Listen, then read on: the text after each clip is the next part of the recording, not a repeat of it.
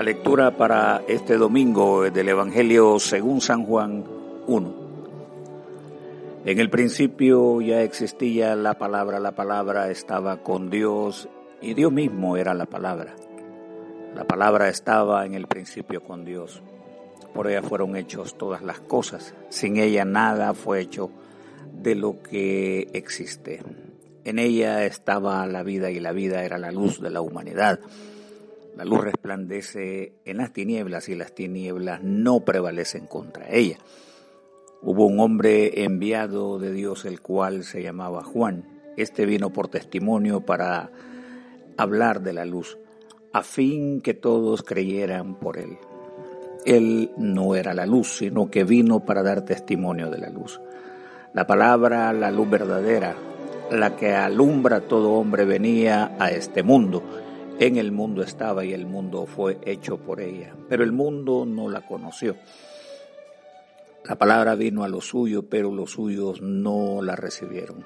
Pero a todos los que la recibieron, a los que creen en su nombre, les dio potestad de ser hechos hijos de Dios, los cuales no son engendrados de sangre, ni de voluntad de carne, ni de voluntad de varón, sino de Dios. Y la palabra se hizo y habitó entre nosotros. Y vimos su gloria, la gloria que corresponde al unigénito del Padre, llena de gracia y de verdad. Juan dio testimonio de ella y clamó diciendo, de ella es quien yo decía viene después de mí, pero es anterior a mí porque ya existía antes que yo. Ciertamente de su plenitud tomamos todos y gracia sobre la gracia. La ley fue dada por medio de Moisés pero esta gracia y la verdad vinieron por medio de Jesucristo. A Dios nadie lo vio jamás. Quien lo ha dado a conocer es el Hijo unigénito que está en el seno del Padre.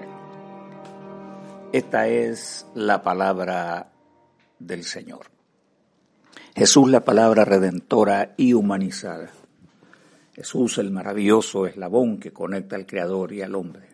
Esta lectura es notoria y expresa la belleza racional del precioso Evangelio de Juan. El misterio eterno de la revelación es aclarado en el interés para el destino del hombre y comprender así la voluntad redentora a toda la creación.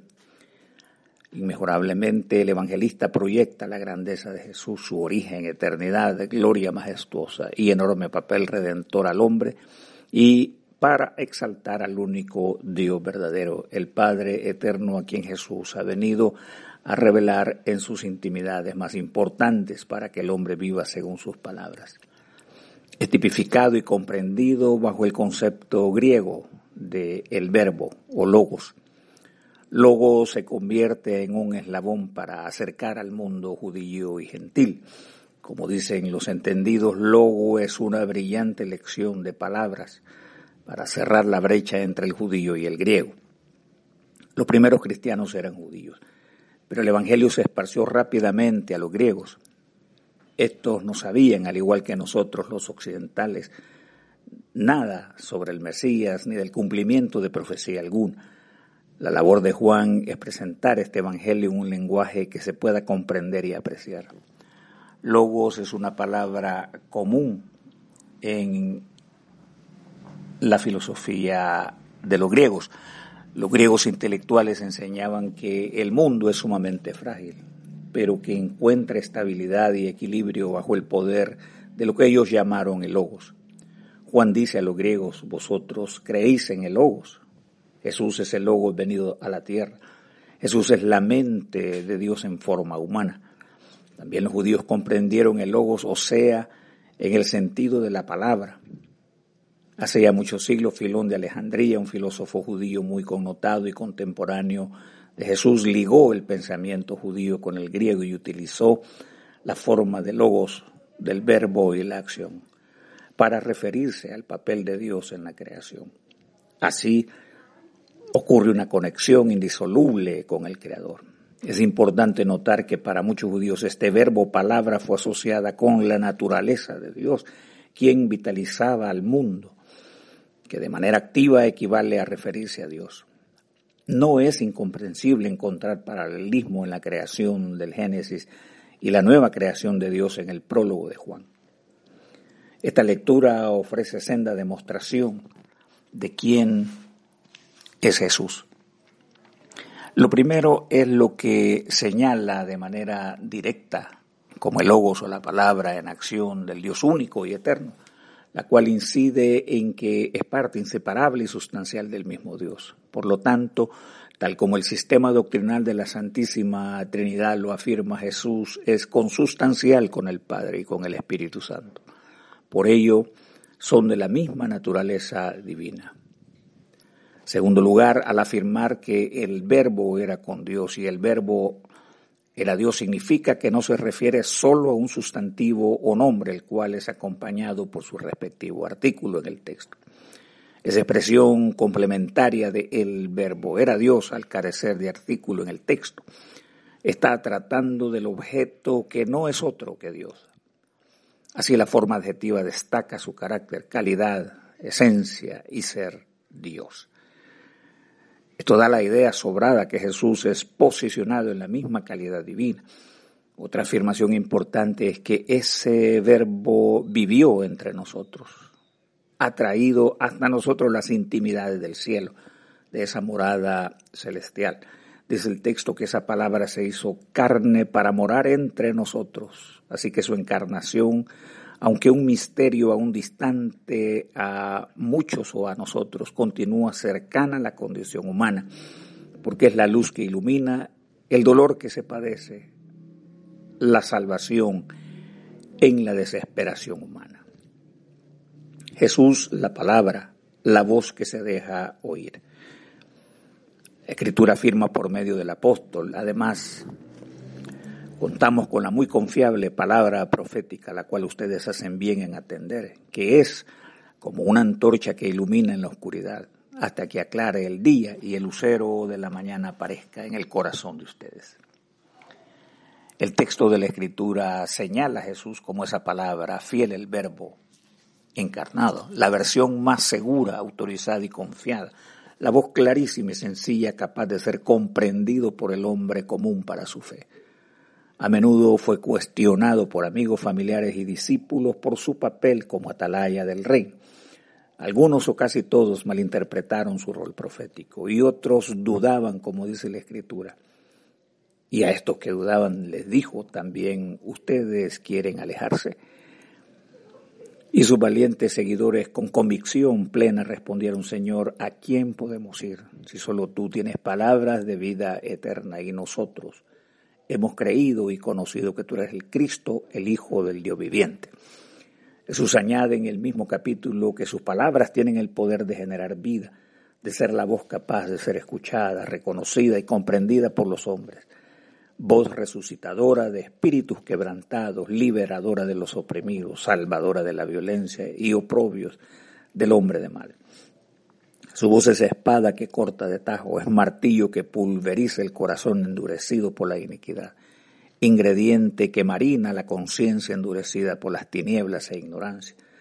Su palabra es voz permanente que resuena como eco en la mente renovada de su pueblo y que recuerda de su condición al impenitente, que ilumina al justo, cual aurora que va en aumento hasta que el día es perfeccionado.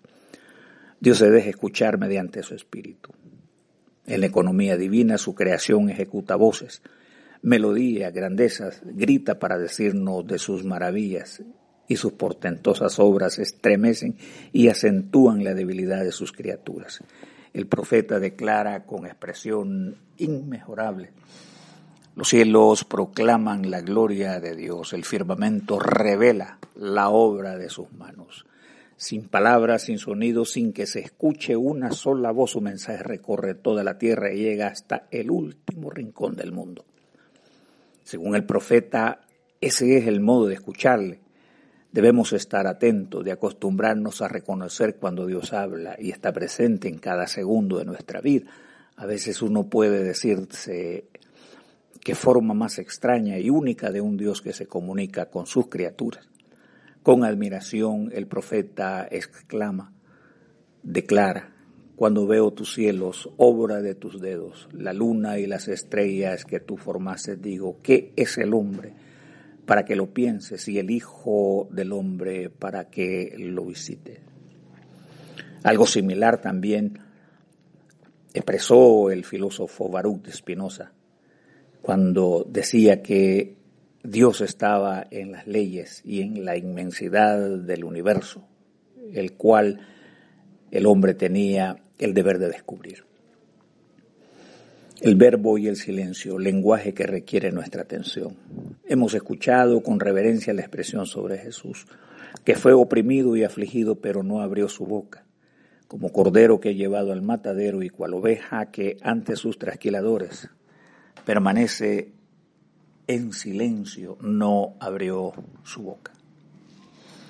La experiencia de la gente se parece muchísimo al silencio de Dios. Me he preguntado cómo es que no percibimos la voz del Señor en medio de tanto dolor, sufrimiento, muerte, ataques del mal de naciones llamadas civilizadas, etc.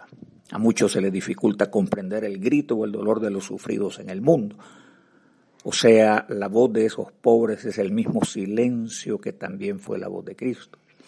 Jesús guardó silencio frente a sus opresores y torturadores. El logo demuestra que en su apagado interrogatorio hay muchas respuestas para la vida ante las epidemias, guerras, apartheid, injusticias. Cuando los hombres callamos ante el terrorismo que conduce a rivalizar naciones que luchan comercialmente por recursos y mercados energéticos, así como la industria favorita de muerte y de la guerra. Es entonces hora de someter a juicio los actos del mal y del bien, los valores expresados por Jesús y su Evangelio, oír su voz, hermanos, asirnos de la esperanza y rechazar el mal, encontrarnos con su palabra redentora. La voz de Logos es audible en el amor, la alegría de los pueblos, la utopía de la paz, la redención del impenitente, la bondad entre los hombres, etc. Nosotros tenemos la vocación de ponerle palabras y sentir audiblemente que Dios nos hace un llamado a luchar por un mundo de justicia, donde prevalezca la verdad, honestidad, su amor al prójimo. Estimados hermanos, en la víspera del 2024, Caminemos en cercanía, unidos en escuchar con atención su voz, iluminados con su verdad. Que juntos en esta casa común nos cobijemos de armonía, paz y esperanza. Oremos. Oh Dios que maravillosamente creaste y aún más maravillosamente restauraste la dignidad de la naturaleza humana mediante tu palabra. Concede que al oír y obedecer tu voz, compartamos la vida de quien se humilló y asumió nuestra humanidad. Por Jesucristo tu Hijo, quien vive y reina contigo en la unidad del Espíritu Santo, un solo Dios, por los siglos de los siglos. Amén y que el Señor te bendiga y te guarde, el Señor te mire con agrado y te extienda su amor. El Señor te muestre su favor y te conceda la paz. Amén.